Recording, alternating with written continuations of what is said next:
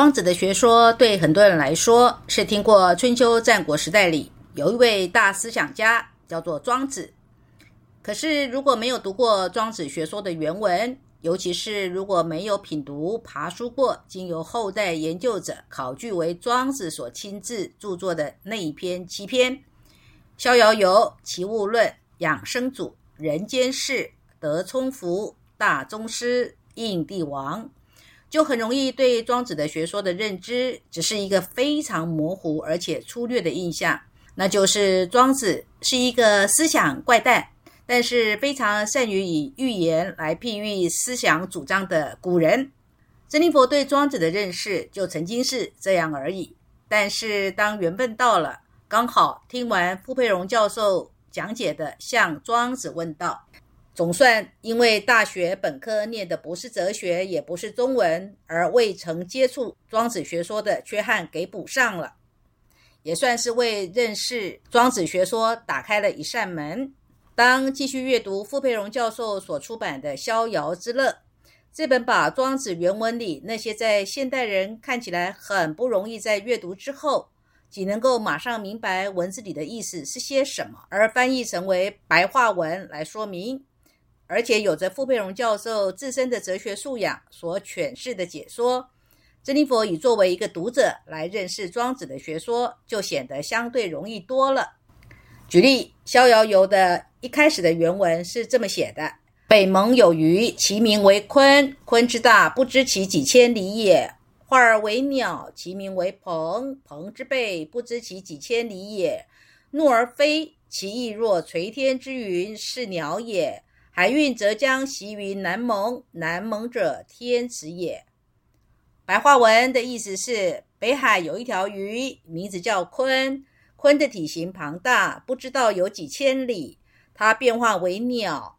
名字叫鹏。鹏的背部广阔，不知有几千里。它奋起高飞时，双翅张开，有如天边的云朵。这只巨鸟在海风大作时，就会迁徙到南海去。南海是一个天然的大池。傅培荣教授的观点是说，庄子是以心灵的转化来说，人们的心灵可以如同鱼转化为鸟，因为人在幼年时期是依赖其，就像鱼要依赖水；成长之后，就像鸟，鸟要依赖空气，空气充满各处，比水的限制更少了。相对而言，就更自由了。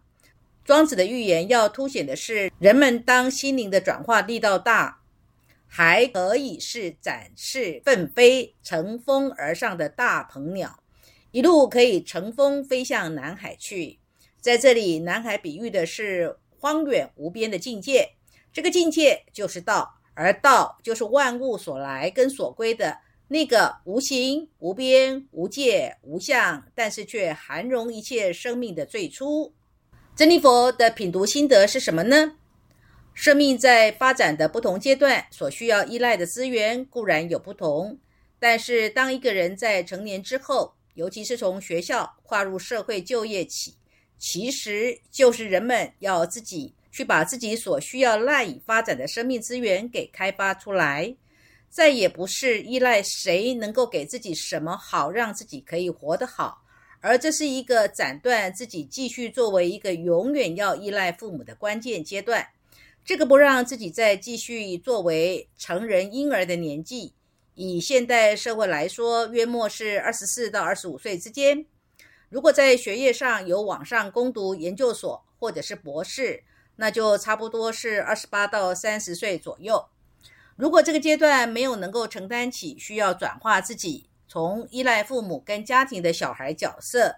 到成为在经济上能够自立自足的社会公民，就不可能是庄子所主张的逍遥游所能达到的基本本事哦。因为逍遥游的意思是一个人可以做到自由自在，去享受自己的作为可以享受的境界。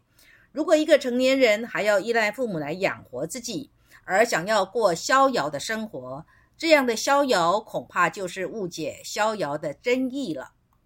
当成年人在人生第一次要直面社会世俗成就检验关卡的三十岁来到时，其实很多人是过得很难受。珍妮佛回想自己在三十岁那一年，就是处在那种虽然已经在杂志社做到广告经理了，但内心超级的不开心，甚至是得了抑郁症。虽然当时自己傻傻的不知道自己就是处在阶段性的抑郁症里，反正就是每天都不想去上班，从一个原本敬业奋发拼业绩的状态，掉入觉得做个广告经理也没什么学习的空间了。工作上永远是每个月业绩要归零的无止境压力，领导永远是在要求交上更多的贪求，烦都烦死了。现在回头看，三十岁的自己之所以抑郁，不在于没有世俗的头衔成就，而在于每天所做的工作只是一个要能够巩固广告经理头衔的手段。当然不能自在，也根本谈不上逍遥。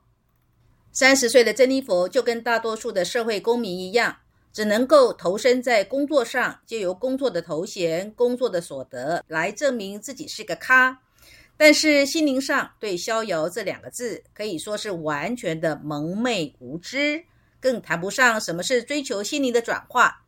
就是那种知道自己很不开心，但是却不知道如何让自己可以不那么不开心，就这样百无聊赖地处在工作很疲惫，而且是抑郁了一年多的煎熬，加上当时怀孕又流产，郁闷的状况可以说是雪上又加霜。四十二岁的时候，珍妮佛又再次的面临生命逼着珍妮佛必须转化的临界点。这一年的珍妮佛不是以抑郁症来求救于自己，而是以奋发投入身心灵知识的学习来蜕变自己了。在动态的生命客观自然律的缘分开启之下，珍妮佛先后成为王中和老师跟韩良露老师的学生。尤其是跟着韩良露老师学习八年的时光里，珍妮佛在心事上的递增转化的程度。就如同课堂上课程学习的深度的堆叠，越来越明显的从依赖水才能活的鱼，变成依赖空气就能飞的鸟，而后渐渐蜕变为鹏鸟，可以自在飞行在认识自己跟接纳自己的高空，也能够帮助别人去认识自己跟接纳自己。五十岁的珍妮佛在完成了八年受益于韩良露老师所教授的知识学程之后。虽然说托工作上为众多个案服务、生活蓝图的咨询跟教导的经验累积，因而有了自己内化恩师所教导的知识的大幅进展，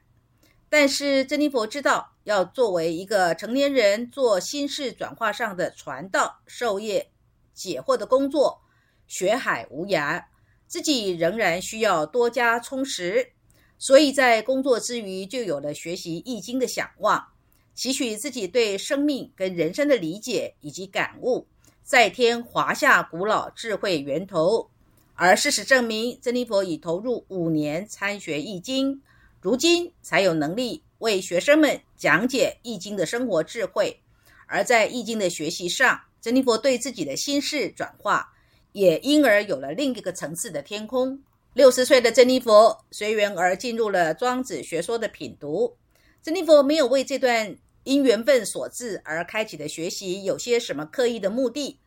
倒是呢，能够悟多少算多少。在品读的过程当中，随手写下品读的片段心得，与学生们共享，也与有缘听到或者是看到的你共享喽。